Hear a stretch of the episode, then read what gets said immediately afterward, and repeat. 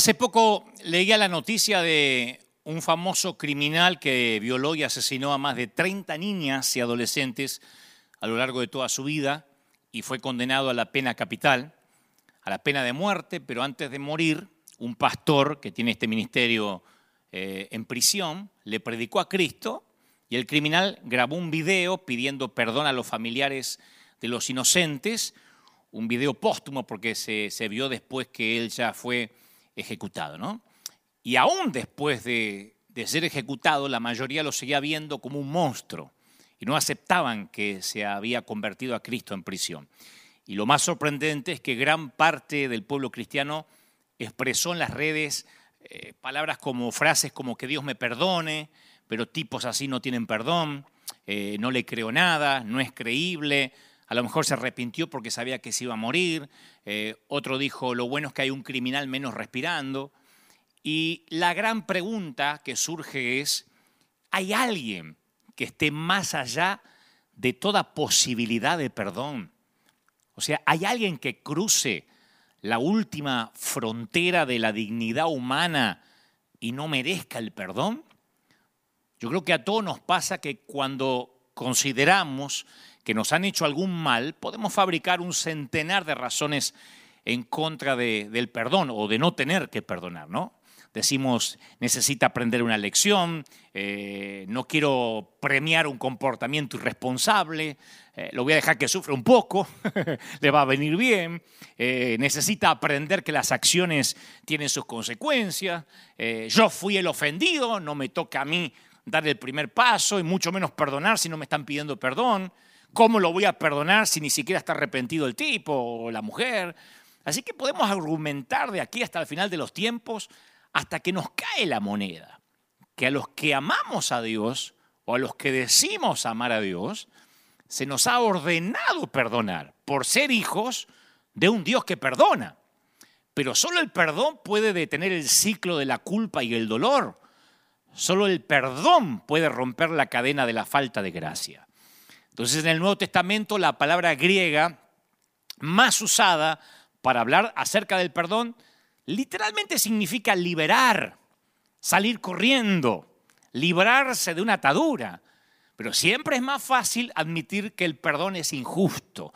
Y a lo mejor lo es cuando nos hicieron daño. Yo sé que hay mucha gente eh, del otro lado diciendo, pero Dante, bueno, te imaginas lo que a mí me hicieron, la infidelidad, eh, el maltrato, eh, hay mamás que lloran a sus hijas porque su esposo cometió un femicidio, yo sé que hay cosas espantosas, abusos sexuales de niños.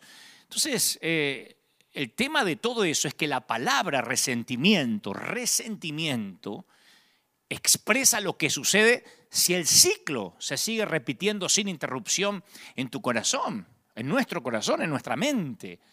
Resentimiento literalmente significa sentir otra vez. ¿No? El sentimiento se aferra al pasado, lo vuelve a vivir una y otra vez, una y otra vez, y arranca la piel nueva para que la herida nunca se sane. O sea que cuando se empieza a sanar, el resentimiento arranca esa piel para que vuelva a supurar la herida. Y este esquema comenzó en la primera pareja en el huerto. Yo digo siempre, la cantidad de discusiones que deben haber tenido Adán y Eva en el transcurso de sus 900 años de vida. Porque uno puede decir, bueno, vivieron 90 años, 80 años. Yo tenía mis abuelos que a los 90 años ya no hablaban, se ladraban. Porque decía, con 70 años que aguanto este viejo. Imagínense 900 años. Yo imagino a Eva diciendo, vos me diste el, vos comiste el fruto y Adán, eh, pero vos me lo diste. Imagino que hasta viejo por ahí se seguirían este, echándose la culpa, ¿no? Esto no empezó ahora. Hay dos novelas que ilustran este esquema, pero en un escenario más moderno. Uno es el famoso libro escrito por el premio Nobel, El amor en los tiempos del cólera, que lo escribe el gran Gabo, Gabriel García Márquez, y él cuenta en ese libro justamente acerca de un matrimonio que se desintegra por un jabón, por una pastilla de jabón. La esposa mantenía la casa en orden, dice la historia, la, novela, y eso incluía la provisión de toallas, de que no falte nunca papel higiénico, jabón en el baño. Y un día se le olvidó a la señora reemplazar el jabón, descuido que su esposo mencionó, y lo exageró un poquito, ¿no? Como son todos los varones. me estuve bañando durante casi una semana sin jabón, dijo. En vez de decir, falta jabón, ya vino con, la, con el reclamo. Y ella lo negó rotundamente. Y aunque era cierto que se le había olvidado, era el orgullo de ella que estaba en juego y no quiso retractarse. Y la novela de Márquez cuenta que durante los siete meses siguientes durmieron en cuartos separados, comieron en silencio, aún después siendo, dice la historia, unos plácidos ancianos, escribe García Márquez, tenían mucho cuidado de no mencionar el tema del jabón, porque las heridas sanadas apenas podían comenzar a sangrar de nuevo, como si se las hubiesen este, infligido el día anterior. Uno dice, ¿cómo es posible que un jabón eche a perder un matrimonio? Bueno, no era el jabón en sí, era que ninguno de los dos cónyuges estaba dispuesto a decir, basta, esto no va a seguir así, no puede seguir así, perdoname. Entonces el perdón siempre ofrece una vía de salida. Y si no tomamos esa vía, permanecemos atados a las personas a las que no podemos perdonar. Permanecemos encadenados a esa gente. El no perdonar nos aprisiona en el pasado. Yo una vez oí a, un rabino inmigrante que hizo una declaración asombrosa. Bueno, no lo oí, lo leí, este, pero fue transcripto de, un, de una conferencia, de un sermón que él dio. Él dijo, antes de salir de Alemania rumbo a los Estados Unidos tuve que perdonar a Hitler, porque no quería traer a Hitler dentro de mí y que Hitler conociera esta nueva patria. Porque él sabía que si no perdonaba traía todo el odio o llevaba todo el odio donde, donde iría. Entonces no perdonamos para cumplir una ley de moralidad. Lo hacemos por nuestro propio bien. Porque la principal persona sanada por el perdón es la que perdona. Cuando perdonamos de verdad, ponemos en libertad a un prisionero. Y después descubrimos que ese prisionero que liberamos somos nosotros mismos. Empezamos a ser libres cuando perdonamos. Hay un autor que llama al perdón un proceso de, cirugía espiritual.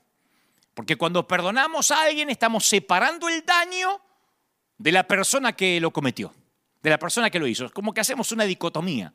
Desconectamos a esa persona de la mala acción. Porque uno siempre tiende a identificar inseparablemente a la persona con el daño o el dolor que nos causó mi ex marido lo que me hizo, la loca de mi suegra, el fulano de tal, el consuelo aquel. Siempre estigmatizamos a la persona con el daño que nos hizo. Y al perdonar a esa persona, le cambiamos esa identidad, ¿no? Hace unos años yo leí la novela y después, obviamente, vi la adaptación al cine de la novela gráfica V de Vendetta, que le pertenece al sello DC Comics. Es una historia donde el Reino Unido eh, en la ficción obviamente, en un futuro es gobernado por un, partido dictatorial ultraconservador, eh, totalitario, fascista, llamado Fuego Nórdico, y por un dictador también que hostiga al pueblo, ¿no? Y entonces en la historia, ahí se la voy a espolear un poquito, ahí aparece un individuo enmascarado que se hace llamar V y toma la justicia por mano propia. No te cuento más por si la quieres ver, ¿no? Pero es una suerte de versión más moderna del Conde de Montecristo, la famosa novela de Alejandro Dumas que también leí cuando yo era chico, ¿no? Que la venganza, la vendetta, como dicen los italianos, ¿eh? la vendetta, como hacen en la mafia italiana, la vendetta, que parezca un accidente.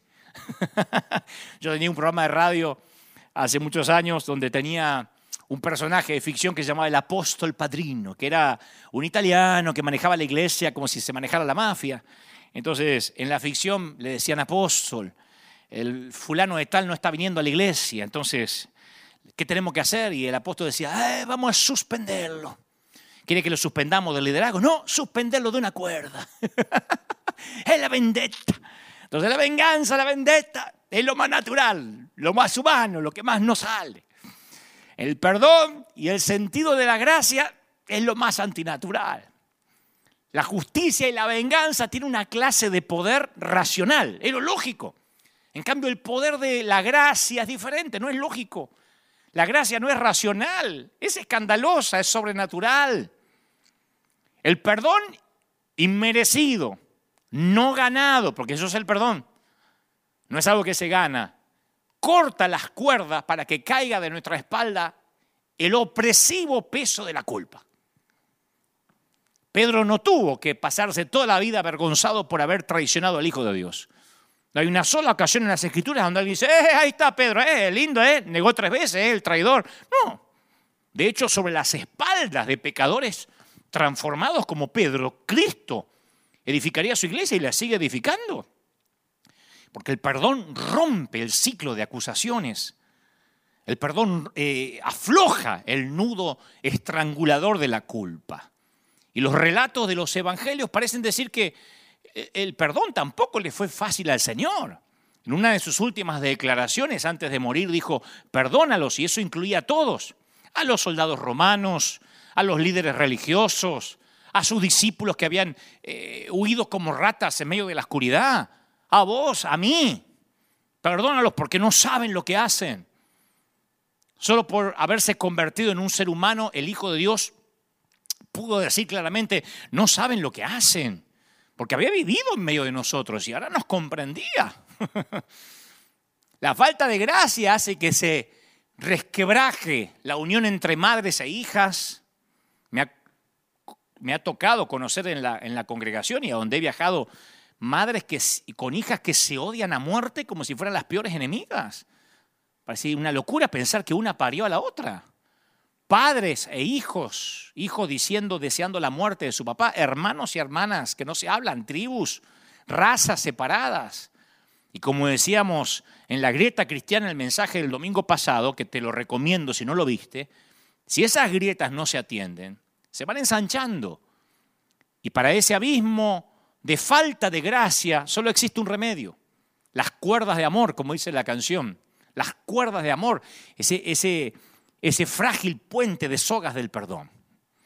Un relato del Génesis que a mí siempre, no sé si me llamó la atención, pero me llenó de preguntas, de interrogantes desde que era chico, capta ese sentimiento complejo de lo que es el perdón. Porque yo no te voy a predicar hoy del perdón, decir, hay que perdonar y se acabó. Pues yo sé que hay mucho dolor. Cuando nos hacen cosas dolorosas, y yo me incluyo, ¿eh? no es fácil, hay que perdonar porque el pastor lo dijo. No. Es complejo el perdón. Y hace años a mí me costaba comprender los giros, los matices que hay en el relato, por ejemplo, de la reconciliación de José con sus hermanos en Egipto. Porque eh, cuando sus hermanos que lo vendieron, él los tiene delante de él y no lo reconocen, que ahora es el segundo del faraón, en un momento él actúa con bronca, los mete a todos en la cárcel, yo hubiese hecho lo mismo. Después se siente mal, sale de la habitación para llorar a los gritos como si estuviera borracho. Después le hace trampa a los hermanos y esconde dinero eh, eh, en uno de los sacos de cereal que se están llevando para acusarlos. Captura a uno de los hermanos como rehén, acusándole a otro de, que le robó su cáliz de plata. O sea, siguieron esas intrigas, ¿no? Dice la Biblia por cuánto, por meses. Hasta que José no se pudo contener más, los convocó a todos sus hermanos y los perdonó de manera dramática. Claro, ahora cuando veo esta historia, después de haber vivido tantos años, después de haber transitado por, por, por la vida demasiado tiempo como para saber lo que es el dolor de una ofensa o de varias, yo veo esta historia como una descripción realista de un acto antinatural como el perdón. Porque los hermanos que José luchaba por perdonar eran los mismos tipos que hicieron planes para asesinarlo y lo vendieron como esclavo. No podemos leerlo con el filtro bíblico y los perdonó, aleluya. A vos tus hermanos te venden como esclavo. Por la culpa de tus hermanos pasás tus mejores años de tu juventud pudriéndote en una mazmorra egipcia. Y aunque venzas la adversidad, ahora no es fácil decir, ah, sí, los perdono. No, no podía, por lo menos de manera rápida, expeditiva. Porque la herida a José le seguía doliendo demasiado. ¿Cómo no? Cuando la gracia logra abrirse paso en el corazón de José, su angustia y su amor resonaron en todo el palacio. Las escrituras dicen que preguntaban, ¿qué es ese gemido? ¿Está enfermo el primer ministro del rey? No, José estaba bien de salud. Era el sonido de un hombre que estaba perdonando. ¿Mm? Detrás de cada acto de perdón se halla la herida de una traición. Y el dolor que deja una traición no se desvanece con facilidad. No podemos decir, pase el altar en el nombre de Jesús, recibe espíritu de perdón. No es una cuestión de espíritus. Porque a pesar de escuchar muchísimos sermones sobre el perdón, no perdonamos con facilidad y tampoco nos parece fácil que nos perdonen a nosotros. Alimentamos nuestras heridas, justificamos nuestra conducta, todo con el fin de evitar ese acto tan innatural. Señores, la vendetta es natural.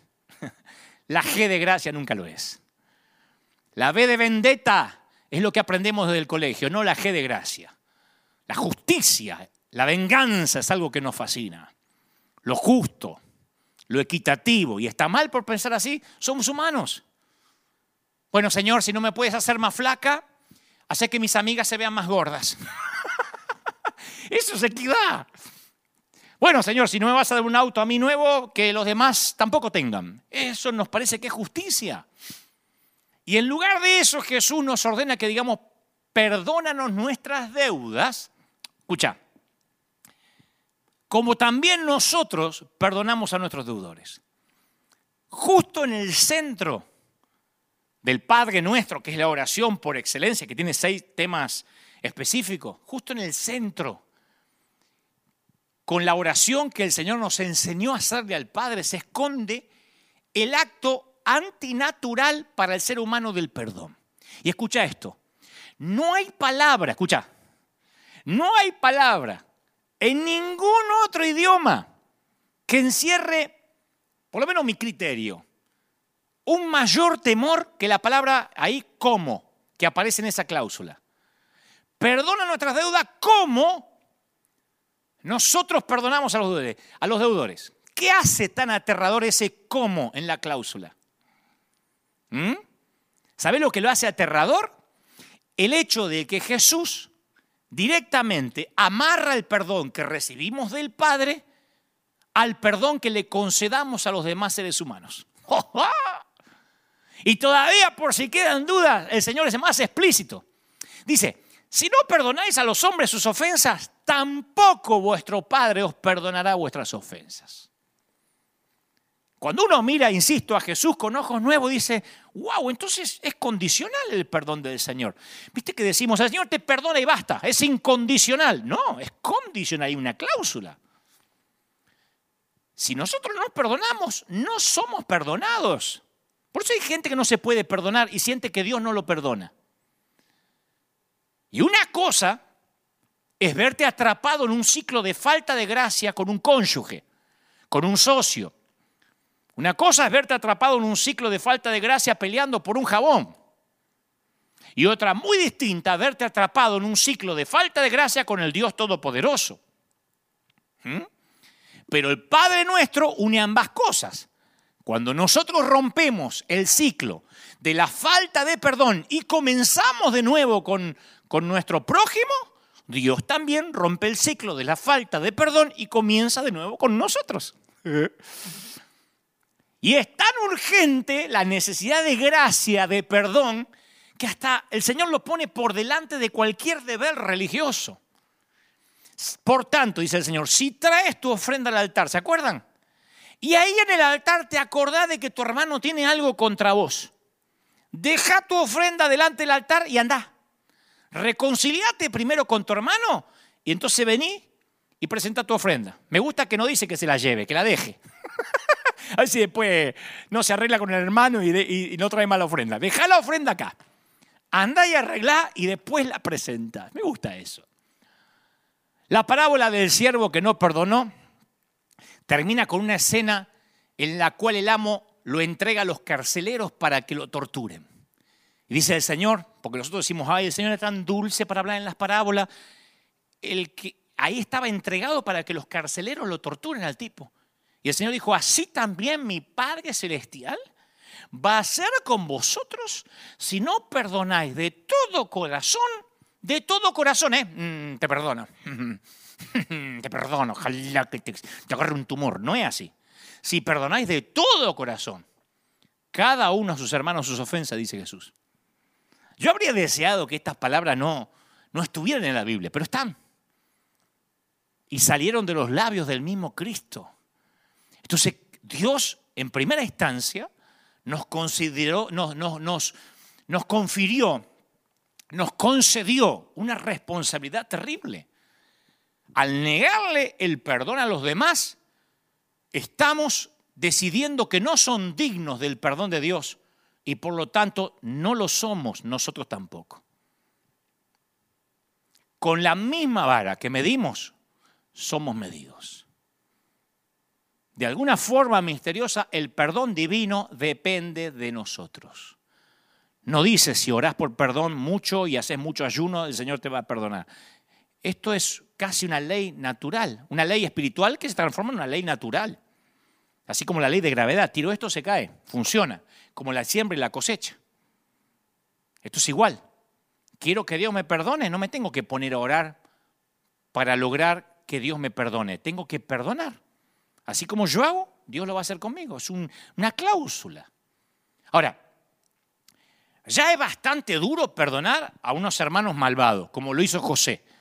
Porque después todos son familia, es tu sangre, por ahí todos vivimos eso. Y bueno, invitar a la arpía de, la cuñada a la Navidad, tata, que se siente ahí, no le hablo en toda la noche, pero que venga, total es sangre.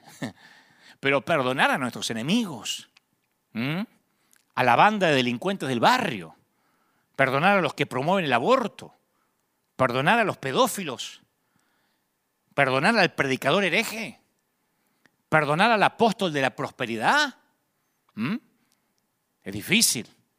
Perdonar al líder que te maldijo los hijos y la familia por haber salido de su cobertura apostólica. Al pastor que te discriminó cuando quedaste embarazada de soltera, pero después tapó el embarazo de la novia de su propio hijo.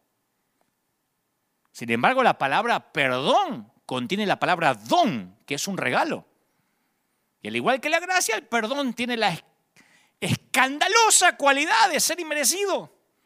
No ganado, eh, injusto, arbitrario, parcial. Ahora, ¿por qué nos exige Dios un acto antinatural así que desafía todos nuestros instintos primarios como seres humanos? ¿Qué hace tan importante el perdón que lo convierte en algo central para nuestra fe? Y bueno, los evangelios uno no tiene que ir demasiado a la, a la escatología profunda. Uno va a los evangelios y nos dan una respuesta teológica a la pregunta sobre por qué Dios nos ordena perdonar. Porque así es Él. Cuando Jesús expresó por primera vez el mandato, amad a vuestros enemigos, a vuestros enemigos, le añade una explicación. Le dice, para que seáis hijos de vuestro Padre que está en los cielos que hace salir el sol sobre malos y buenos, que hace llover sobre justos e injustos. ¿Te querés parecer a Dios? Bueno, empezá a amar. A los que se merecen el sol y a los que no, a los que se merecen la lluvia y a los que no. Cualquiera puede amar a sus amigos y parientes, dijo Jesús. ¿No hacen también así los gentiles?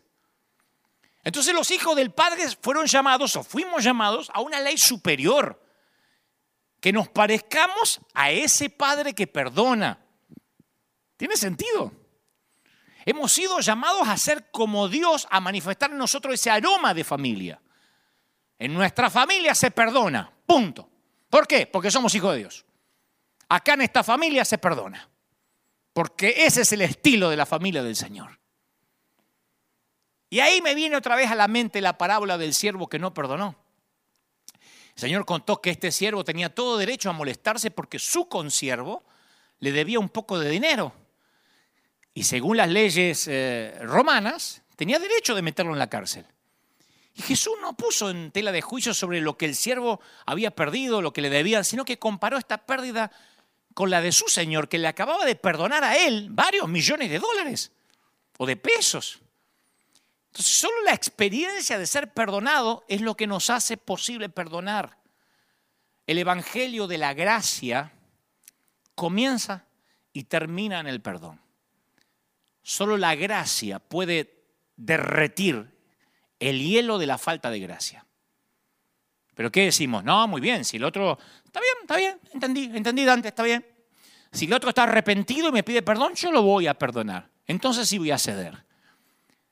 Y eso tampoco es lo que dice el Señor, porque convertimos el perdón en una ley de reciprocidad.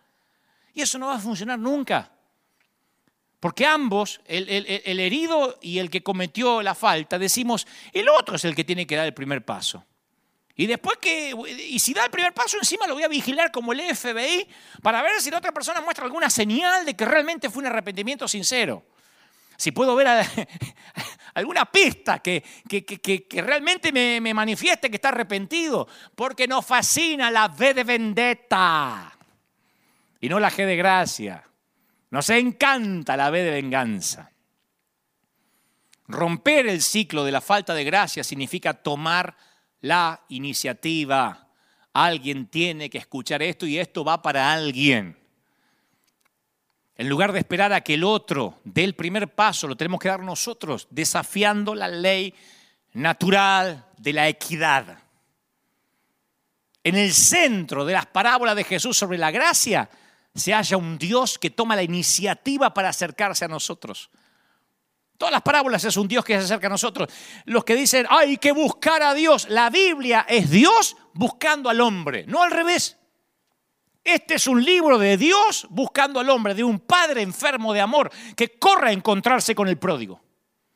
Este es un libro que muestra a un señor que cancela una deuda demasiado grande porque su siervo no se la puede pagar. No es que su siervo le dijo, cancelame la deuda. El amo decide hacerlo. Este es un libro donde encuentra que un patrón le paga a los obreros de la última hora lo mismo que trabajaron todo el día y que se partieron el lomo, lo mismo. El libro este cuenta que un hombre da un banquete y él, él, él sale por iniciativa propia o manda a la gente a las calles en busca de unos huéspedes que no se merecen serlo. Jesús fue el primero en romper la cadena de la falta de gracia. Pero a nosotros nos encanta la ley del talón, del talión. Ojo por ojo, diente por diente y todo el mundo va a quedar desdentado y ciego. y el ojo por ojo le cierra, ¡bum!, de un portazo. Cierra de un portazo la puerta al perdón, a la gracia. Y decimos, pero ¿por qué yo tengo que dar el primer paso? Si yo fui el ofendido. Dante me está diciendo que yo tengo que ir a perdonar a ese desgraciado, a esa incircuncisa. Sí, porque lo natural y mi naturaleza humana, yo te entiendo, yo estoy igual. A mí mi naturaleza humana me dice que perdonar no es sabio, no es sano, no es justo, no es práctico, no es equitativo. ¿Cuántas veces hemos dicho, yo soy cristiano, pero no estúpido? Yo soy cristiano, pero no me van a tomar de tarado. Y entonces disfrazamos la, falta de gracia con la frase, con una frase más espiritual, porque nosotros siempre tenemos un tema de semántica, para que los pecados no suenen a pecado, ¿no? Acuérdense que nunca chismeamos, nos desahogamos en familia. Nunca criticamos ni odiamos, no comparto. Hay una más espiritualoide que esa, no tengo comunión. Che, no te hablas con fulano, no tengo comunión. Que es la manera espiritualoide de ocultar el rencor, el resentimiento, pero no hablas con tu papá, no tengo comunión. Porque la luz no tiene comunión con las tinieblas, pero si es tu propio padre, no tengo comunión. Y claro, el perdón exige de mí que ignore esa parte herida de mi corazón, que se siente adolorida y maltratada. Yo no estoy subestimándola. Pero esa herida quiere mantener el control de la situación. Y además, esas heridas quieren poner unas cuantas condiciones entre mi persona y la persona que se me está pidiendo que la perdone. Un día descubrí esta exhortación del apóstol Pablo, que está metida ahí entre muchas otras exhortaciones de, de Romanos 12, donde dice, detesta el mal, ten gozo, vive en armonía, no seas presuntuoso. Y entonces aparece este versículo. Dice, no vengáis por ustedes mismos, no vengáis por vosotros mismos. Amados míos, dejad lugar a la ira de Dios, porque escrito está, mía es la venganza, yo pagaré, dice el Señor. Cuando yo leí eso de Romanos 12, yo dije, ah, por fin comprendí que el perdón es un acto de fe. Porque al perdonar a otra persona estoy confiando de que Dios es mejor que yo para hacer justicia. Al perdonar renuncio a mi propio derecho de vendetta y dejo todos los problemas de equidad en manos de Dios para que Él los resuelva. Está bueno. O sea, dejo en sus manos la balanza que hará el equilibrio entre la justicia y la misericordia. Cuando José llegó al punto de, perdonar a sus hermanos, el dolor no se, le, no se le fue, no se le desapareció. Pero el tipo se desprendió de sus hombros la carga de ser un juez. Por eso salía, entraba, lloraba, eh, porque no sabía cómo, cómo ajusticiarlos. Por, un lado era la sangre, por otro lado les tenía bronca, por otro lado los amaba. Entonces un día, un día se quitó esa carga, dijo que el Señor se ocupe. Aunque el mal que me hayan hecho no va a desaparecer cuando perdono, por lo menos no me mantiene atrapado. Queda en manos de Dios que sabe lo que hay que hacer. Yo no te digo que lo que te hizo tu ex va a desaparecer de las heridas que te causó. Pero por lo menos no estás, más eh, dependiendo de esas heridas. Dependiendo que tenés que ser juez. ¿Cómo castigar? ¿Qué castigo es suficiente? ¿Qué castigo te va a satisfacer? Por supuesto que, que dejarlo todo en las manos de Dios tiene un riesgo de que Dios no trate a la persona como yo querría que la trate, ¿no? A nosotros nos gusta. A mí me acuerdo que yo conocía a uno que decía, como dice la Biblia, siéntate en el umbral de tu puerta y verás pasar el cadáver de tu enemigo. ¿A dónde dice eso? En Fariseos 4.5, ¿dónde lo dice? Pero le gustaba la frase y lo hizo bíblico. No es así. Como Dios trate a quien nos hirió, a lo mejor no nos gusta, porque acordate que el profeta Jonás se resintió con Dios porque Dios fue más misericordioso de lo que él creía que se merecían los ninivitas. Yo nunca he encontrado que sea fácil perdonar. Yo no te hablo del umbral del hombre que perdona todo, porque las injusticias de las que me quejo permanecen y las heridas siguen causándome dolor. Y yo tengo que acercarme una y otra vez para entregarle ese residuo de lo que creía haberle entregado un tiempo antes. Y lo hago, porque le entrego a Jesús las cargas? ¿Por qué le entrego mi dolor? Porque Jesús establece una clara conexión. Dios a Dante le va a perdonar sus deudas a medida que Dante perdona a sus deudores. O sea, ¿qué me lo tienen que poner con manzanita para que entienda? Porque acá no es que, bueno, es, es según la interpretación, lo dijo clarito, y hasta lo oramos en el Padre Nuestro sin pensar, perdona nuestras deudas como yo perdono a los deudores. Y si alguna vez oraste el Padre Nuestro sin pensar, Dios se mata a risa diciendo, ¿cómo vos perdonás a quién? Si vivís enfermo de rencor y querés que yo te perdone. El cese de las hostilidades entre los humanos depende de un cese de las hostilidades con Dios y viceversa. La grieta no la cierra Dios, ¿eh? Por más que te mates orando que Dios une a tu familia, la grieta no la va a cerrar Dios porque Él no la abrió. La grieta la cerramos nosotros. Y si seguimos siendo dispensadores de culpa y rencor, dudo mucho que vayamos a alcanzar al mundo con un mensaje de gracia. Y la iglesia sin gracia se parece a los carteles de Coca-Cola, esos que están en la calle, promocionamos la fe sin saciarla. Yo como cristiano cada vez me siento más preocupado por la forma en que la gente nos ve, la, la forma en que representamos nuestra fe ante los demás. Porque hemos sido llamados a presentar las buenas nuevas del perdón. Y cuando no estamos dispuestos a perdonar, las buenas nuevas no parecen ser tan buenas, ni tan nuevas. Nos comportamos como vendedores de un producto cuyos vendedores no están convencidos ni creen en él. Yo fui vendedor y siempre me decía mi gerente, para vender un producto tenés que comprar primero. Si no estás convencido de lo que estás vendiendo, un acto fallido te va a traicionar. Y cuando uno quiere hablar de amor y no ama, quiere vender perdón y no perdona, cuando decimos Cristo te ama y te quiere perdonar, pero odiamos visceralmente al que piensa diferente o al que tiene otra doctrina, entonces no suena creíble, no suena auténtico, no tiene peso, no tiene unción lo que decimos.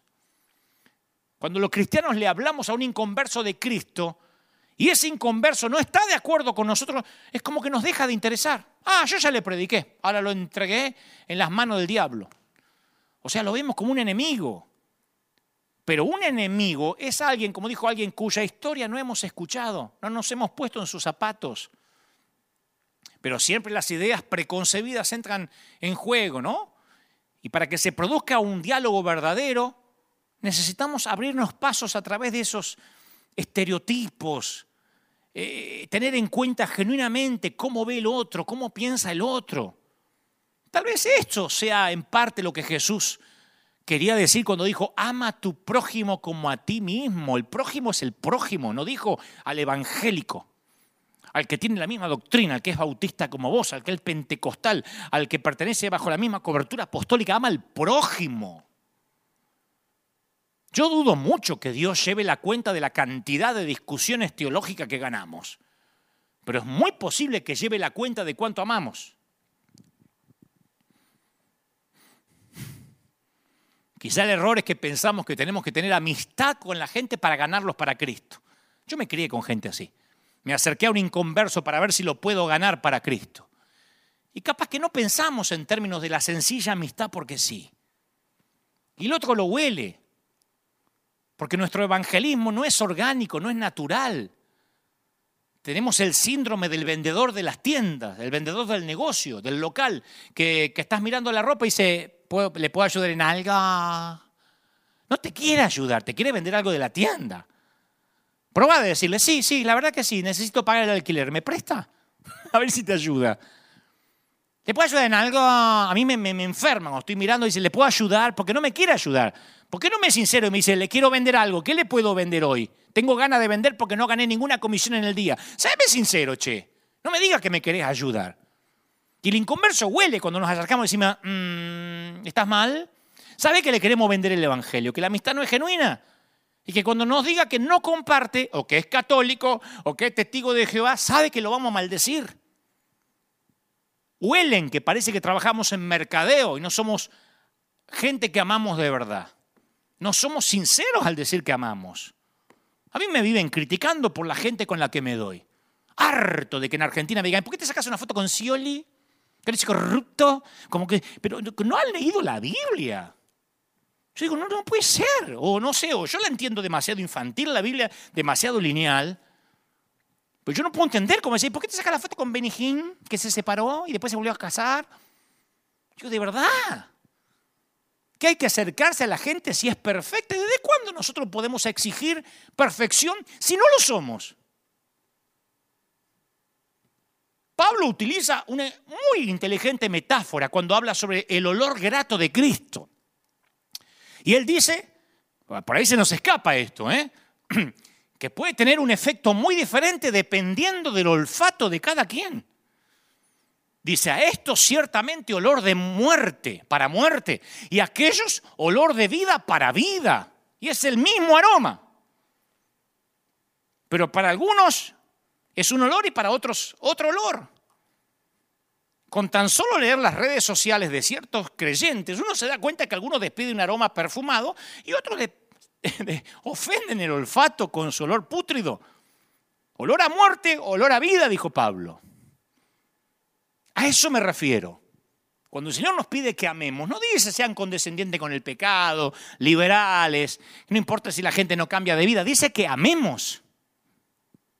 No nos dice amar por una semana, si no cambia, sácatelo de encima.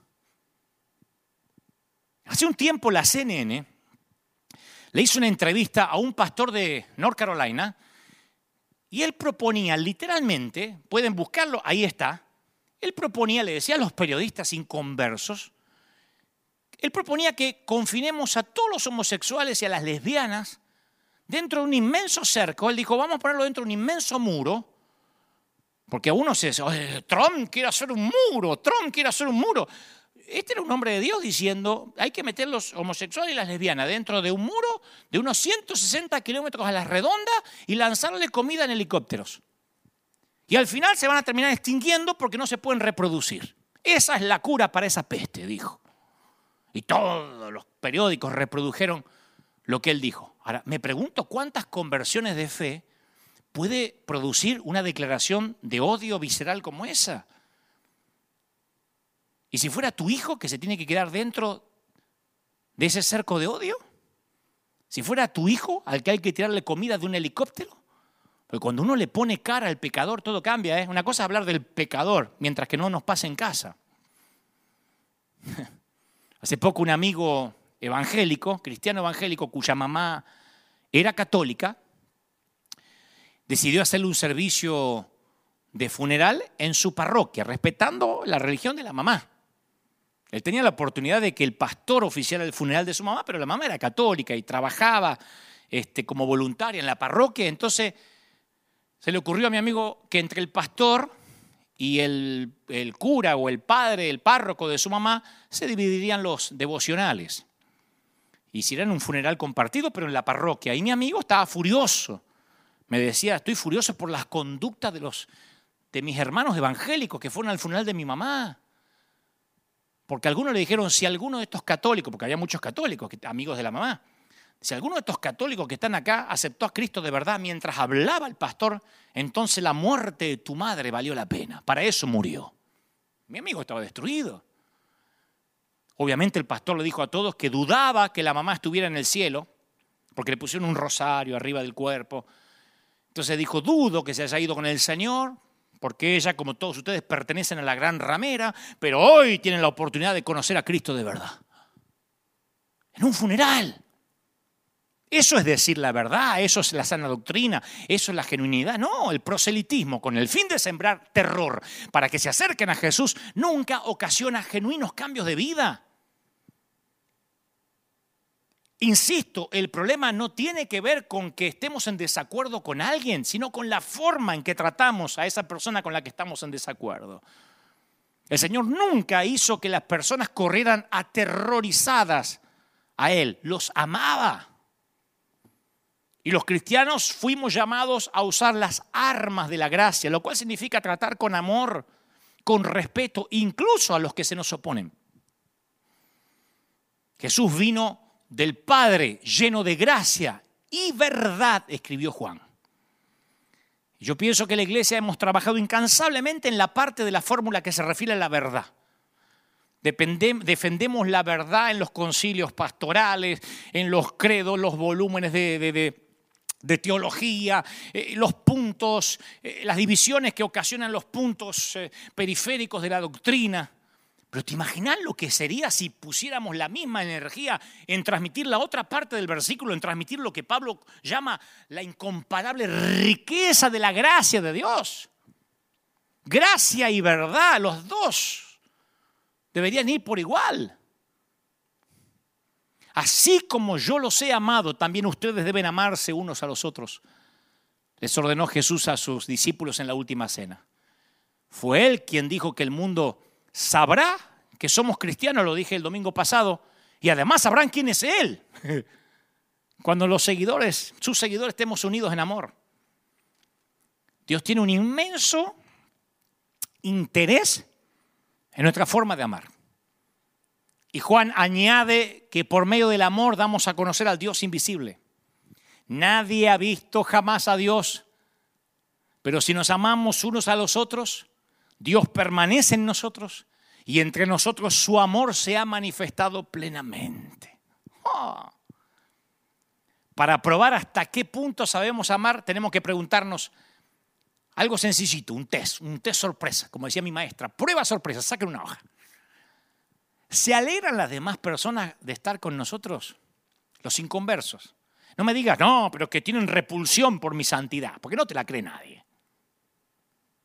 Acá nadie que me está mirando, ni yo orinamos agua bendita. Estoy hablando si la gente se siente cómoda, si tenés una, empresa, un taller, una oficina, en tiempos normales y los vecinos, porque Jesús se las arreglaba de alguna forma para atraer a la gente que la mayoría de los personajes religiosos repelían. Piensa en la prostituta que interrumpió una cena para ungirlo con un costoso ungüento o en saqueo el recaudador de impuestos odiado por sus vecinos por ser un colaboracionista de los romanos. Y Jesús en lugar de juzgarlos, los amó, los honró. Y mientras lo hacía, antes que digan, pi, pero cambiaron de vida, ah, mientras lo amaba, logró que aflorara a la superficie una sed que solo él podía satisfacer, una necesidad de cambiar de vida. Eso logra el amor, no la doctrina, no la moral. Y los seres humanos tenemos la tendencia natural de retirarnos a un lugar aislado, de asociarnos con gente semejantes a nosotros, de evitar aquellos que piensan distintos a lo que pensamos. Y no estoy haciendo una crítica a esos que me miran, porque yo también soy así. Yo soy el primero que se considera roto. Yo confieso que prefiero, si me das a elegir, si me dan a elegir, yo prefiero la comodidad de una reunión de amigos que piensan como yo, si es posible que sean todos del Barça, si es posible que sean argentinos, uruguayos a lo sumo, si tengo que elegir, no estoy diciendo hay las otras nacionalidades, no, si tengo que elegir, yo elijo a los amigos que puedo tomarme un Malbec mendocino a la incómoda situación de estar en otros encuentros sociales. Pero esas, esos otros encuentros sociales donde yo estoy más incómodo, son precisamente las conversaciones que necesito para vivir mi fe. No hace falta gracia para relacionarse con alguien que tiene un aspecto similar al mío. ¿Para qué quiero? Usar la gracia para alguien que piensa y actúa como yo. O lo que es peor, sí, pastor, con lo que usted diga, pastor. Ahí estamos, pastor. Mande, pastor. Cuerpo a tierra, sí, pastor. Matate, me suicido, pastor. ¿Para qué queremos gracia? Dentro del templo todos somos espirituales. El gran desafío del cristiano consiste en ver la imagen de Dios en alguien que no está hecho a nuestra imagen. Lo voy a decir otra vez. El gran desafío de nosotros los cristianos consiste en ver la imagen de Dios en alguien que no está hecho a nuestra imagen. ¿Cómo nos cuesta ver a Dios en alguien que se viste diferente?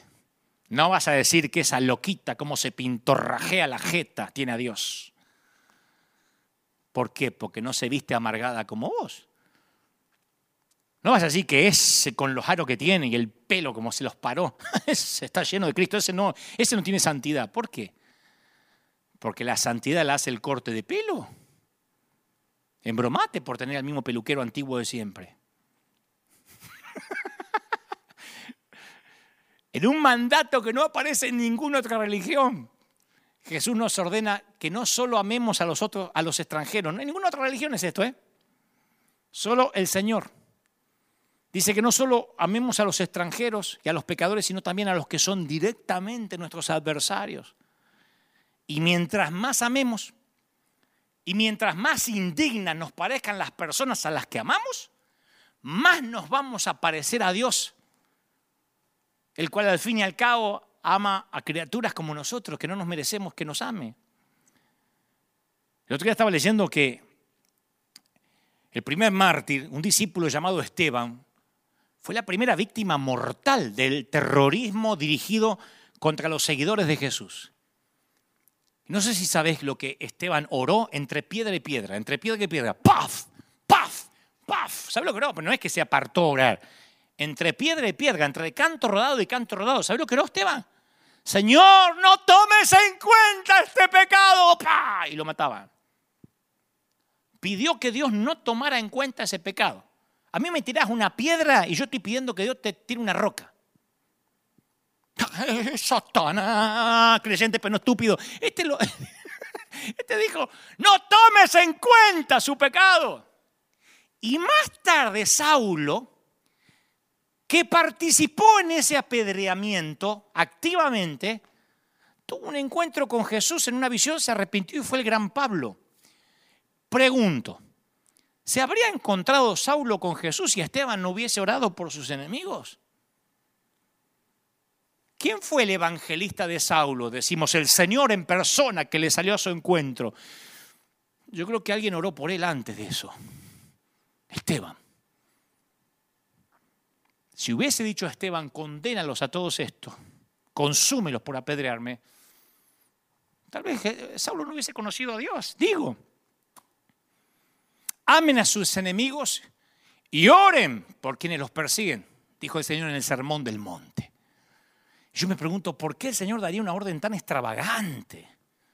Y él mismo nos da la respuesta, ¿eh? porque el Señor nunca deja nada librado al azar o a la especulación. Dijo, para que sean hijos de su Padre que está en el cielo el que hace que salga el sol sobre malos, sobre buenos, que llueva sobre justos y sobre injustos. Ahora, yo quiero que me prestes atención. Yo sé que me aguantaste hasta ahora, pero prestame atención porque quiero hablarte unos minutitos cortitos sobre algo que a mí me voló la cabeza. Esta semana me voló la cabeza, ¿eh? no es algo que Dios me reveló hace 30 años, esta semana. Por eso uno siempre que mira la Biblia con ojos nuevos y con la ayuda del Espíritu Santo, con el discernimiento del Espíritu Santo, Dios nos puede hablar porque la palabra está viva. Déjame decirte algo sobre el sermón del monte, el sermón de la montaña. Porque lo que te voy a decir ahora capaz que es la revelación más guardada de todas las escrituras y es la revelación del perdón. A mi humilde entender, si no entendemos el sermón de la montaña, dudo que entendamos alguna vez la gracia. Por primera vez Jesús dejó de lado las parábolas, él habla siempre con parábolas, y por primera vez ofrece a su auditorio una completa filosofía de vida, algo así como un candidato que revela su plataforma política. Ustedes quieren saber el perfil de Jesús, no vayan necesariamente a las parábolas, vayan al sermón de la montaña. Y todo lo que dijo, porque no es solamente bienaventurados los pobres, bienaventurados, no, no, no. Todo lo que está semi escondido en su mensaje nos deja boquiabiertos hasta la fecha. Escucha. Él dijo, sed pues vosotros perfectos, como vuestro Padre que está en los cielos es perfecto. No dijo como Moisés, como fue Salomón, como David. Dijo Jesús, entre los mandamientos de amar a los enemigos y dar limosna, dijo, sean perfectos como mi Padre. No sé si nos damos cuenta de esto, porque no es una metáfora, eh, qué quiso decir, una fábula, no, es literal. ¿Cómo ser perfectos como Dios? ¿Qué quiso decir? Cuando un joven rico le pregunta a Jesús qué tenía que hacer para ganar la vida eterna, Jesús le dijo que entregue todo el dinero, no el 10%. Viste que alguno le agarra ahora urticaria por el diezmo. ¿Dónde está el diezmo? Que el diezmo que trae el Viejo Testamento. Dijo, entregalo todo, no el 10%. No le pidió el 18%, el 50%, el 60%, le pidió todo. Cuando un discípulo le pregunta si debía perdonar a su hermano siete veces, Jesús le dijo, no, no, no, no. No te digo hasta siete, sino hasta 70 veces siete. Después agrega, todas las cosas que queráis que los hombres hagan con vosotros, así también haced vosotros con ellos. Yo os digo a más a vuestros enemigos y orad por los que persiguen. Imaginen a Jesús predicando así en la montaña, porque uno se lo imagina muy a los Hollywood. De ahí surge la frase siempre, ay, así no hablaría Jesús. Ese es el Jesús de Hollywood. El verdadero tenía que hablar en una montaña fuerte para que lo escuchara el último que estaba allá. No podía hablar como los actores del cine. Escuchadme. Ojo por ojo y diente por diente, ¿no es cierto? Así dijeron nuestros antepasados.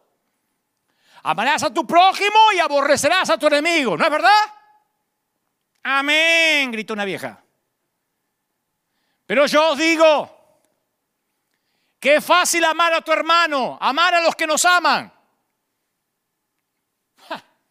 Hasta los cobradores de impuestos lo hacen. ¿Qué quieren? ¿Que los felicite por eso? ¿Alguien quiere que le diga, oh, y le hagamos la ola por amar a sus hermanos? No. Amad a vuestros enemigos. Amad al que os patea y escupe. Amad al soldado del imperio que quiere atravesarlos con la lanza. Ahí ya no hay nadie diciendo amén. Amad al ladrón que os despoja y tortura. Escuchadme. Dije, amad a vuestros enemigos.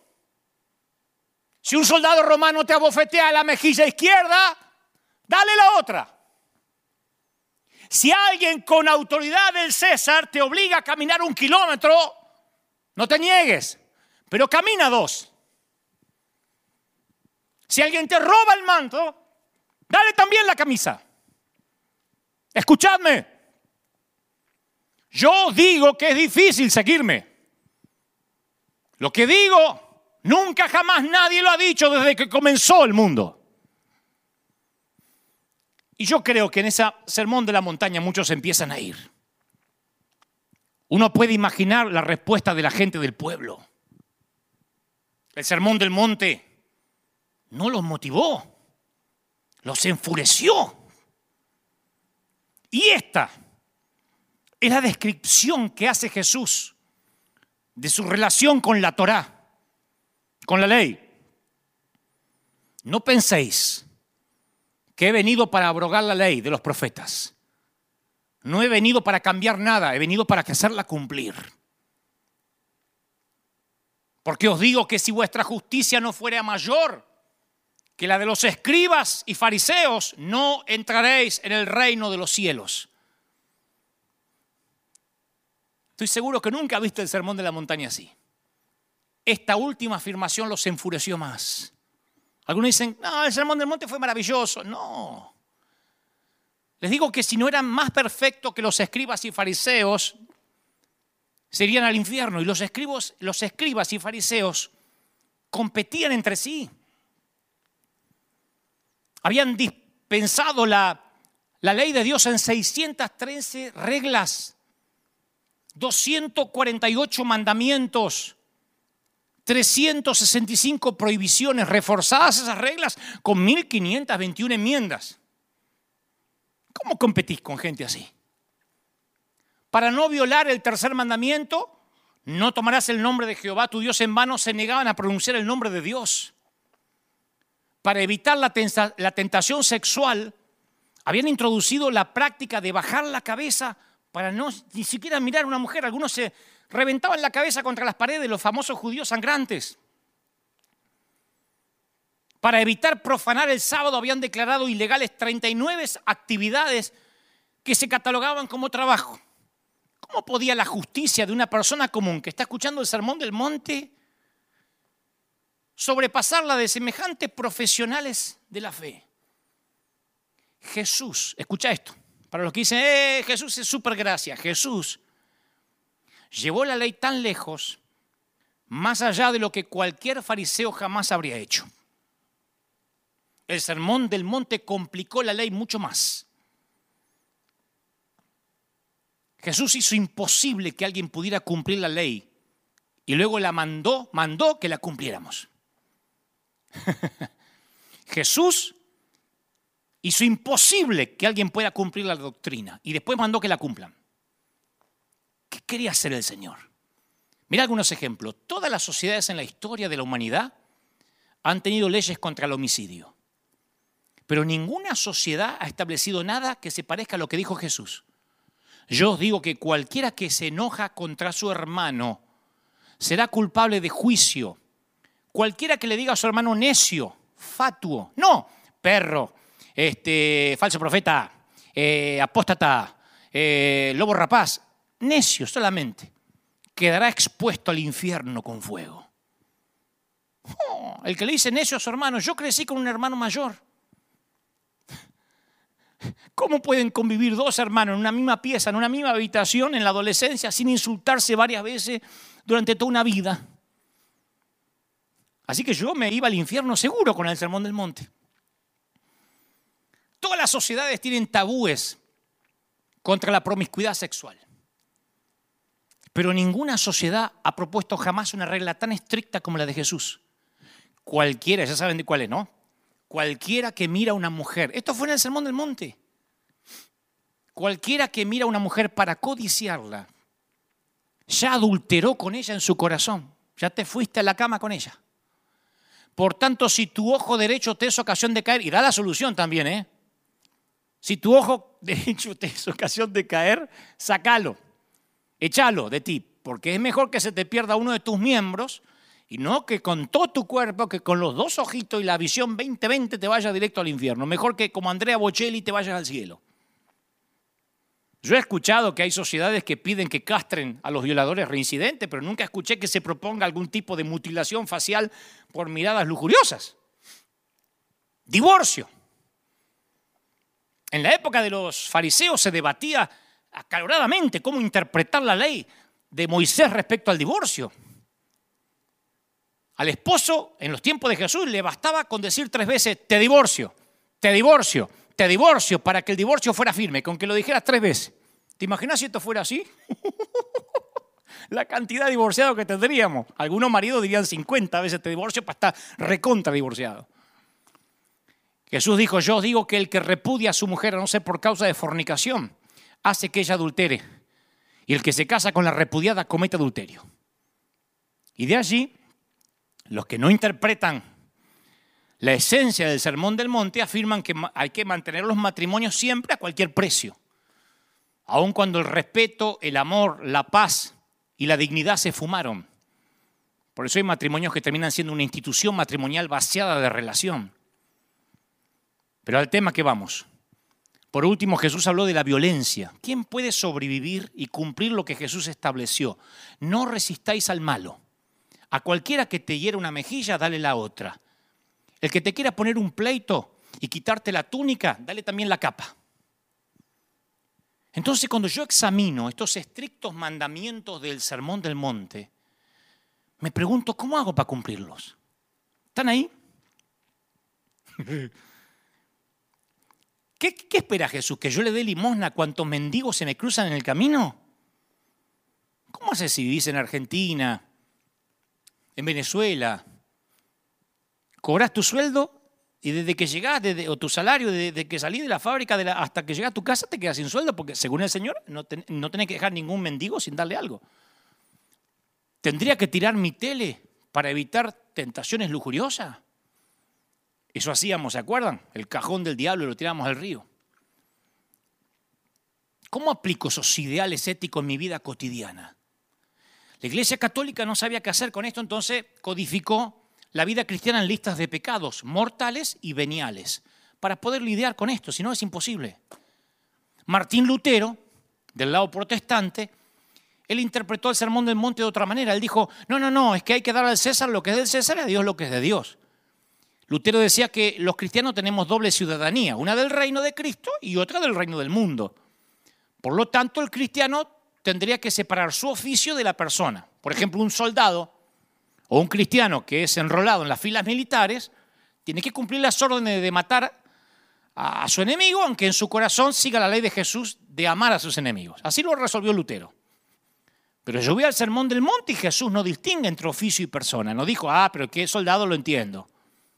Él dice que hay que resistir al malo, no jurar, darle al necesitado, amar a los enemigos, besar a la suegra. No, no dice eso, pero eh, entra dentro de amar a los enemigos. y por mucho que trato, no puedo encontrar una forma de suavizar el sermón del monte. Si el sermón del monte establece la norma de Dios para la santidad, estamos todos fregados, diría Montaner. Y los que hasta acá no se me fueron y dicen, entonces, ¿de qué se trata? ¿A qué querés llegar, Dante, con esto? Este es el gran secreto. Escucha, esto te va a volar la tapa del cerebro como me la voló a mí. El sermón del monte no me ayuda a mejorar. No te ayuda a mejorar. Nos revela toda la forma en que no lo estamos logrando. No podemos decir que el Evangelio es imperfecto porque sus seguidores lo somos. Yo no, no, no, no podemos juzgar a Cristo por quienes llevamos imperfectamente su nombre. Si yo conozco el camino a casa y lo recorro borracho, no es que el camino es menos bueno porque yo me voy tropezando. Hay una forma de resolver este misterio. Aceptar que nunca vamos a dar la talla, pero que tampoco tenemos que lograrlo. A vos y a mí se nos juzga por la justicia de Jesús que vive dentro de nosotros, no por nosotros mismos. Ninguna condenación hay. ¿Para quién? Para los que guardan la doctrina, para los que cumplen el sermón del monte, para los que están en Cristo Jesús. El pensar, por fin lo conseguí, soy santo, es un engaño. ¿Quién no ha bajado la mirada? ¿Quién no ha visto a una mujer bonita, a un muchacho guapo alguna vez? Según el caso. El decir yo tengo la sana doctrina también es un engaño.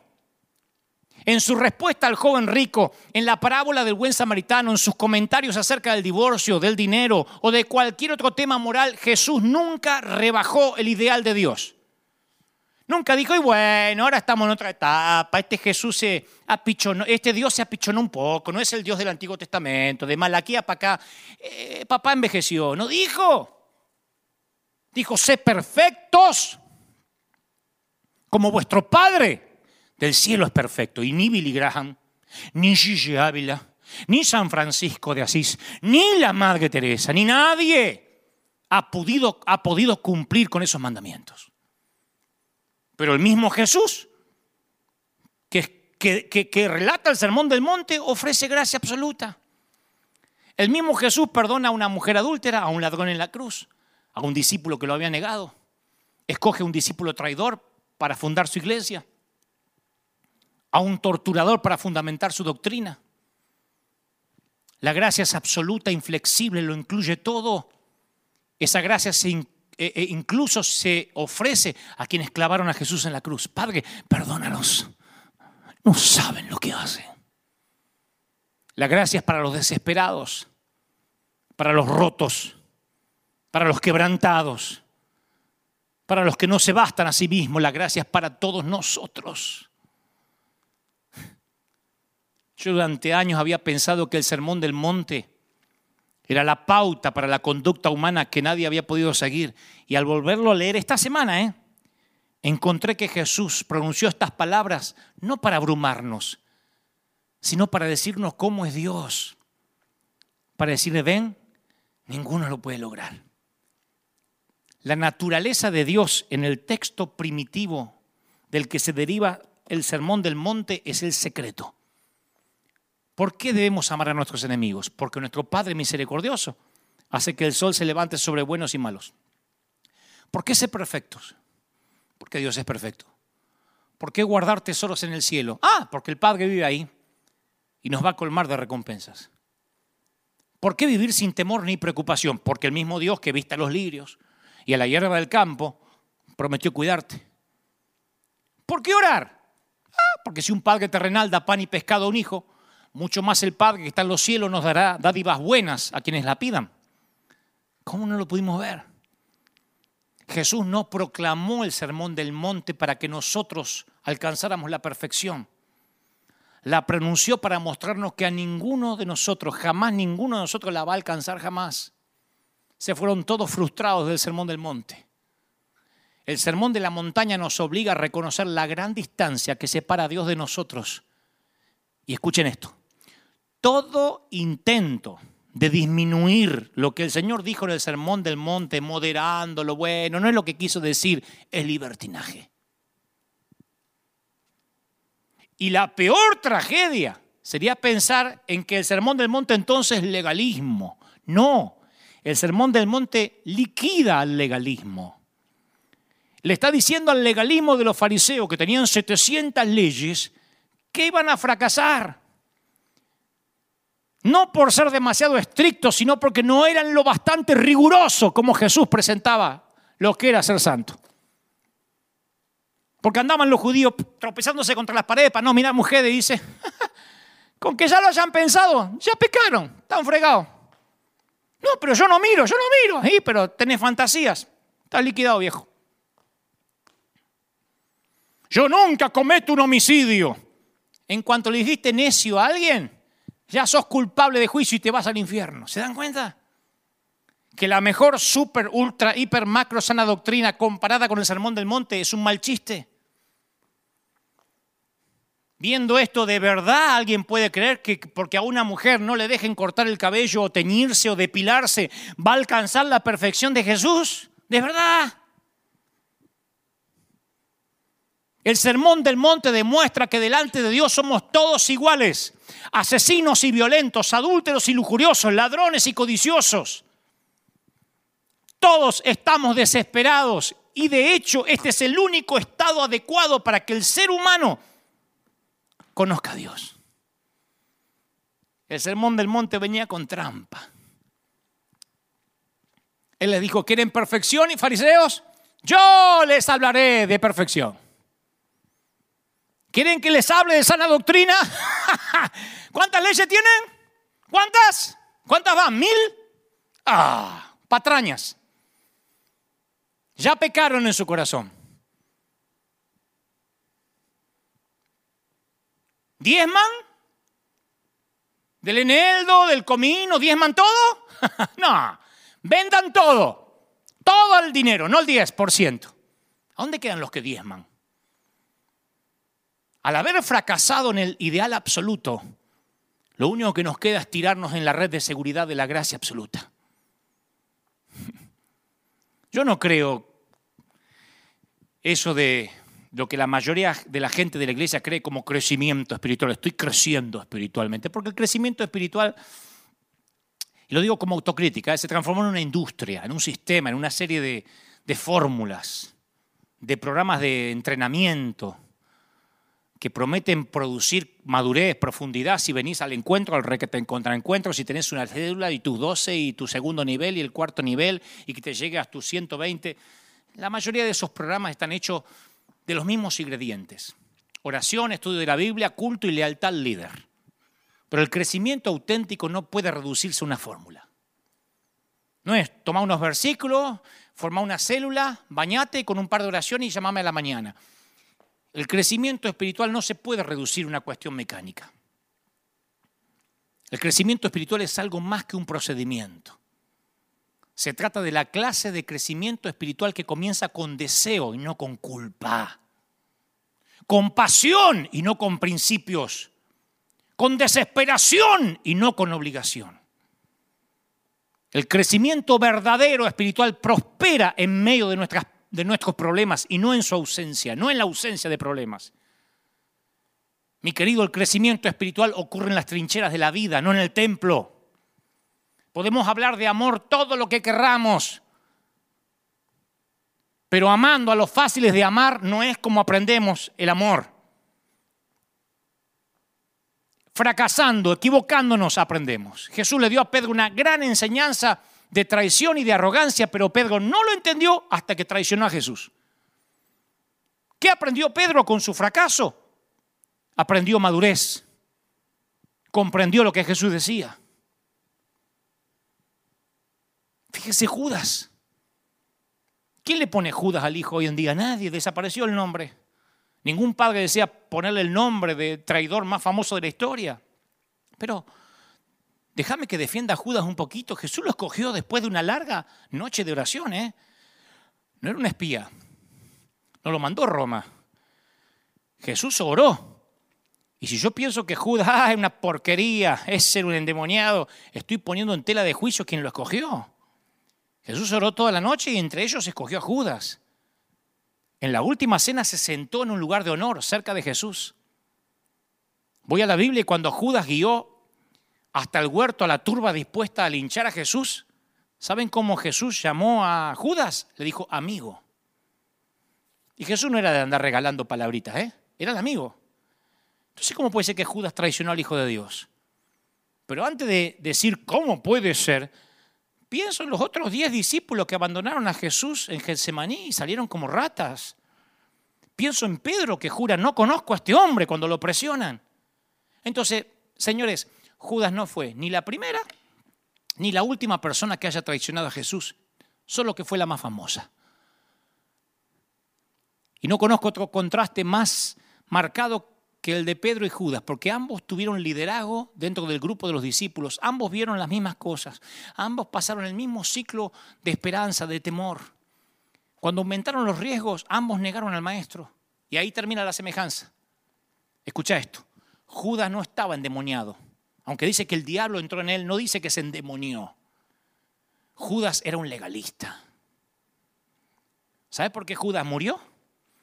¿Sabe por qué Judas se quitó la vida? Porque no quiso recibir lo que Jesús vino a ofrecerle. Porque como dije la vez pasada, en vez de correr a la cruz, corrió al templo y no encontró gracia. Cuando fracasó en su vano intento de santidad, se suicidó. Y hay muchos que se han suicidado espiritualmente queriendo seguir la sana doctrina. ¿Qué hizo Pedro humillado? Siempre receptivo al mensaje de gracia, porque él, él lo único que necesitaba era gracia, porque era un metepata pasó a dirigir un avivamiento en Jerusalén que no paró hasta Roma. Vos me estás diciendo, Dante, estás alentando a la gente a fracasar para que crezca. No, estoy animando a la gente a crecer, lo cual significa que vas a fracasar. Escucha esto, no te lo va a decir ningún predicador. Te vas a caer y te vas a levantar. Y si no es por gracia, no vas a poder crecer. Vas a equivocarte, vas a tener pensamientos lujuriosos. Cientos y más de decisiones que tomes frente al altar van a conformar un crecimiento genuino, pero van a ser muchas decisiones, no una. Algunas decisiones te van a acercar a Dios, otras te van a alejar, pero todas van a contribuir a una relación profunda, con textura con Dios. Durante mi adolescencia yo tomé un montón de decisiones. De ser cristiano, de volver a ser cristiano, de reedificar mi vida en Dios, de rededicar mi reedificación y mi rededicación, de entrar a un servicio en tiempo completo, de tratar mejor a mis padres. Le di mis hormonas a Dios un montón de veces, se las volví a quitar porque las necesitaba, se las volví a entregar. Más de una vez me quería bautizar de vuelta a ver si la arreglaba. Y fui sincero en cada una de esas decisiones. Y aún así tuve éxito en actuar consecuentemente, solo dos o tres días después del domingo. A mí los, los, pasos al altar y las promesas de dedicación me duraban hasta el miércoles. Nunca, nunca llegué al jueves. Pero esos tres, cuatro días ponían el fundamento para la decisión del domingo siguiente. Mi vida iba así. Y sigue siendo así, ¿eh? Pero yo no habría podido tomar la decisión siguiente si no hubiese tomado la anterior. Estaba creciendo. Estoy creciendo. Tomando una decisión a la vez. Mi crecimiento a veces parece incoherente, pero Él nos ama cuando no queremos que nos ame. Él sabe que no vamos a poder cumplir el sermón del monte. Yo no puedo cumplir ni uno de las cosas que dijo, ni una. Él nos ama cuando actuamos como no cristianos. El amor del Señor es pegadizo, persistente. Voy a terminar con esto. Como siempre cambio los nombres para no herir susceptibilidades. Conozco a un padre, la historia de un padre, al que llamaré Daniel que nunca abrazó a sus hijos ni le dio palabras positivas porque fue criado a la antigua y repetía la historia. Y aunque él es violento y difícil, los hijos lo aman, lo respetan. Pero papá, al igual que todos los papás, tiene sus cuotas de defecto. Y toda su vida Daniel, este papá, ha estado luchando con los demonios de su infancia, porque no le fue fácil su infancia tampoco con su propio padre que nunca estaba satisfecho con él. Y Daniel y su hijo menor, al cual voy a llamar Junior, tienen una relación estrecha que comienza a desintegrarse de a poco a medida que, el hijo va creciendo, a medida que Junior va creciendo y se va dando cuenta de cómo es el padre. Bueno, una tarde, Daniel entra a su casa tambaleando por el alcohol y comienza a abusar físicamente de su esposa. Y cuando los hijos, son dos que viven en la casa, oyen los alaridos de la madre, saltan de las camas e intentan detener al padre para que no le pegue a mamá. Junior agarra a Daniel del cuello de la camisa y lo pone contra la pared y el otro hermano trata de agarrarlo de las piernas y los brazos. Y cuando los gritos y el llanto se apagan, Daniel se tambalea hacia atrás y en medio de la borrachera se da cuenta que llegó a un punto de destruir su matrimonio y su familia y humillado y enojado se aparta de la familia y sale de un portazo. Y más tarde cuando los hijos se tranquilizan en la cama, Junior encuentra a su mamá parada en la entrada de la casa. Será tarde. La mamá, la mamá le dice, me estoy empezando a preocupar. Tu padre por ahí está en problemas. Y Junior está enojado. Y le dice, espero que se muera. La mamá le dice, no, no, no esperes eso. Quiero que vayas por él. Y a regañadientes Junior busca a su padre en las calles cercanas a su casa, el barrio. Lo conocía bastante. Y encuentra a su padre Daniel desplomado debajo de un árbol, musitando un triste diálogo imaginario con su padre muerto. Llorando le dice, papá, soy un desastre como siempre me lo dijiste. No pude ni formar una familia. Y el hijo cuando oye las palabras lacrimosas de su papá comienza a entender por qué él es como es. Finalmente Daniel se tira sobre el pasto llorando. Su hijo se agacha para levantarlo y dice, vamos papá, te llevo a casa. Creo que ahora te entiendo. Y cuando levanta a su papá borracho, le dice, te amo papá. Y Daniel, su papá, lo empuja. Y camina tambaleante cruzando el parque. Y Junior, al principio enojado, pero continúa diciendo, te amo papá, te amo. No me trates de detener porque te amo. Y Daniel trata de escaparse de su hijo, Pero Junior comienza a hacer círculos alrededor y lo provoca. Te amo, papá. Vamos, papá, te amo. Atrévete a detenerme, te amo, papá. Y cuando Daniel tiene claro que no puede escapar o alejarse del amor de su hijo, Junior lo sostiene fuerte y lo lleva a casa.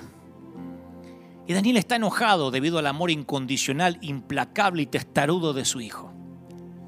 No importa cuán feo se vuelva él, su hijo se niega a dejar de amarlo. Él no merece el amor de Junior y lo sabe. Ha sido un padre terco, lleno de defectos. Fracasó muchas veces, demasiadas veces. Ha sido un fraude. Y trata de ahogar las palabras de Junior, pero no puede. Y esta historia que es verídica, que es muy cercana a mí, nos recuerda a un Dios que se niega a dejar de amarnos, no importa cuánto hayamos arruinado nuestra vida. Se niega a excluirnos. Él sabe que estamos rotos y estamos en construcción. Por eso me parece ridículo, incomprensible que todavía los cristianos seguimos prefiriendo la V de vendetta que la G de gracia. Como si el Señor nos hubiese hecho la vendetta a nosotros. Necesitamos con urgencia una liberación a nivel global para que los miles de demonios que se han metido en las iglesias la dejen libre y para que volvamos a ser la iglesia que alguna vez fuimos en vez de esta corrupta y patética copia de lo que alguna vez fuimos. Ojalá que volvamos a ser la iglesia que despide un aroma de gracia, una G de gracia, una P de perdón. Quiero orar por ti. Si estás por primera vez oyendo esto, este evangelio es para ti cómo te ama el Señor. Yo te amo. No te conozco, pero te amo. Dios sabe que es verdad. Él me dijo que te dé un abrazo, que te dé un beso. Me dijo que te extraña horrores. Que no te tienes que bañar ni perfumar, que corras así a la mesa. Vamos. El Padre te ha estado buscando desesperadamente. Te ama el Señor. No sabes cómo te ama el Señor. No sabes cómo te ama el Señor, cómo te necesita te ama el Señor.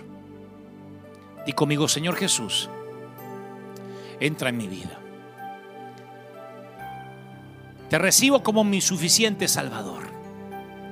Anota mi nombre en el libro de la vida. No me sueltes, Señor, yo no te voy a soltar. Gracias por morir por mis pecados. Repite conmigo, di, y como sabrás, soy un desastre. Dirían los mexicanos, soy un desmadroso. Pero tú me amas así, ¿verdad? Quiero correr hacia ti, no voy a lograr nada de lo que pides. Así que me arrojo a tus cuerdas de amor, a las cuerdas de la gracia. Amén. Y amén. Voy a orar por todos aquellos que ahora están mirando de sus hogares. No importa lo que haya pasado con tu vida. Me dice el Señor que te diga que te ama tanto, que te ama tanto el Señor, que no solo ha dado la vida de su Hijo, que Dios ha dado la vida de su Hijo, sino que Él tiene propósito para usarte, para bendecirte. Yo quiero que donde estés te pongas de pie, que levantes tus manos, a donde estés. Allí el Señor me dice que te diga que hoy algo va a ocurrir milagros van a comenzar a ocurrir. Yo siento que el Señor va a hacer algo que ojo no vio, ni oído yo, ni han subido a tu corazón. Te ama el Señor. Y ahí, ahí estoy orando por ti. Oro por cualquier país de la tierra donde me estén mirando. Que el Señor traiga sobre ti la urgencia de despedir un olor grato, la urgencia de perdonar. Hay, hay gente perdonando en este mismo momento. El Señor me muestra a mamis perdonando a sus hijos, a hijos perdonando a sus padres. El Señor me muestra gente perdonando a sus cónyuges, a sus ex. Aún esa, ese hombre que te golpeaba, no te dice el Señor que tienes que regresar con él necesariamente, pero hay una carga de, de, de querer, sido, de haber querido ser juez. Hay ataduras que te han atado por años que se están cayendo ahora. Y el Señor me dice que te diga, hoy tienes que dejar tu justicia, la justicia que quisiste operar por mano propia. En mis manos, dice el Señor. Hay una unción de perdón. Hay una unción donde el Señor dice, hoy vengo sobre ti para ayudarte a perdonar. Yo quiero que perdones a tu padre, a tu mamá, porque tal vez no te dieron la crianza que querías tener o que creíste merecer, porque te abandonaron, porque tal vez no te dieron abrazos, o porque tal vez tuviste que ir a buscar a tu padre en una esquina y borracho hacerle entender que lo amabas, porque tuviste que desintoxicarlo para poder hablar con él. Yo quiero que lo perdones ahora. Tal vez ni siquiera esté vivo. Tal vez esté viviendo en la eternidad o del otro lado de alguna frontera. Perdónalo. Vamos. Sé hombre. Sé macho. Sé dama. Sé mujer. Libera a esa persona. Quiero que perdones a tu líder, a tu pastora, a ese ex apóstol, ex pastor que tenías, porque quizás no dispensó el tiempo que tú necesitabas, porque quizás abusó de tu confianza, le abriste tu corazón y después desparramó tus secretos y tú ya no confías en nadie. Perdónalo, no vale la pena. Viaja liviano. Quiero que perdones al amigo que te traicionó. Quiero que perdones a la expareja, aquel novio al que abusó de ti, al que te estafó, ya está, como decían los viejos de antes, es plata. Quiero que te perdones a ti mismo. ¿Quién eres para pisotear la sangre de Cristo? Perdónate. Si el Señor te perdonó, perdónate. No seas tan legalista como Judas. Y si te sientes culpable es porque quizás te has pasado los últimos años de tu vida en el patio de Caifás. Sal del patio de Caifás y corre a la cruz. Dame un favor. Huye de cualquier iglesia legalista y corre a la gracia. Y verás cómo la culpa se va. Huye de los dispensadores de culpa y busca a los dispensadores de la gracia. Los dispensadores de culpa te van a maldecir cuando te vayas. No te preocupes, a Jesús lo maldijeron y crucificaron. Te van a decir tus hijos van a pagar, un cáncer te va a venir. No los escuches no tienen el poder ni la autoridad para eso. No pueden sanar el cáncer, van a poder traértelo a ti. Por favor, son embusteros. Cualquiera que maldice a quien Dios mandó a amar, no merece que cargues con él. Así que busca la gracia y corre a la, a la gracia. Y luego, perdónate por haberte enojado con Dios, por aquellas veces que creíste que debió haber intervenido y no lo hizo por las veces que oraste por sanidad y la persona se murió, por esos infortunios, por esas tragedias que hasta el día de hoy no entiendes. Libérate, viaja liviano. Yo sé lo que te digo. La vida es demasiado corta para cargar tantas maletas. Esas maletas te van a llevar más lejos de lo que querías llegar, te costarán más de lo que querías pagar y te mantendrán más atado de lo que soñabas. Viaja liviano. Cuélgate sobre el cuello la G de gracia. Olvídate de la vendetta.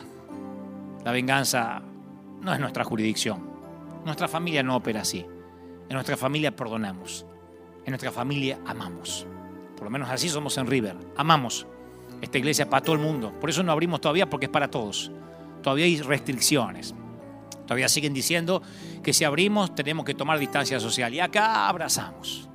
Estoy seguro que vamos Vamos a olvidarnos de cualquier distancia social y vamos a orar por los enfermos, porque así somos nosotros. En nuestra familia, o todos o nadie, como decía mamá cuando servía la mesa. Todo el mundo a la mesa o nadie come.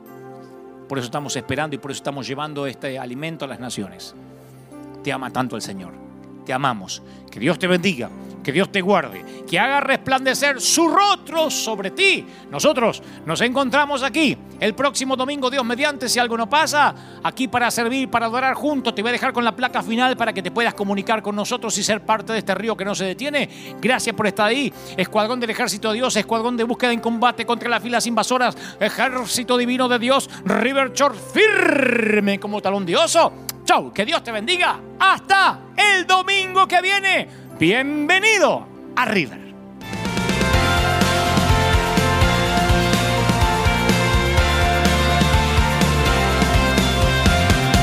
Apareciste una noche de soledad, abandonado y perdido te reconocí. Tu voz diciéndome no temas, yo estoy aquí. El Padre me envió por ti me curaste las heridas, me sanaste, mi Jesús. Todas mis cargas las dejaste allí en la cruz. Algo tan grande no lo puedo comprender. Oigo tu dulce voz diciéndome una y otra vez. oh.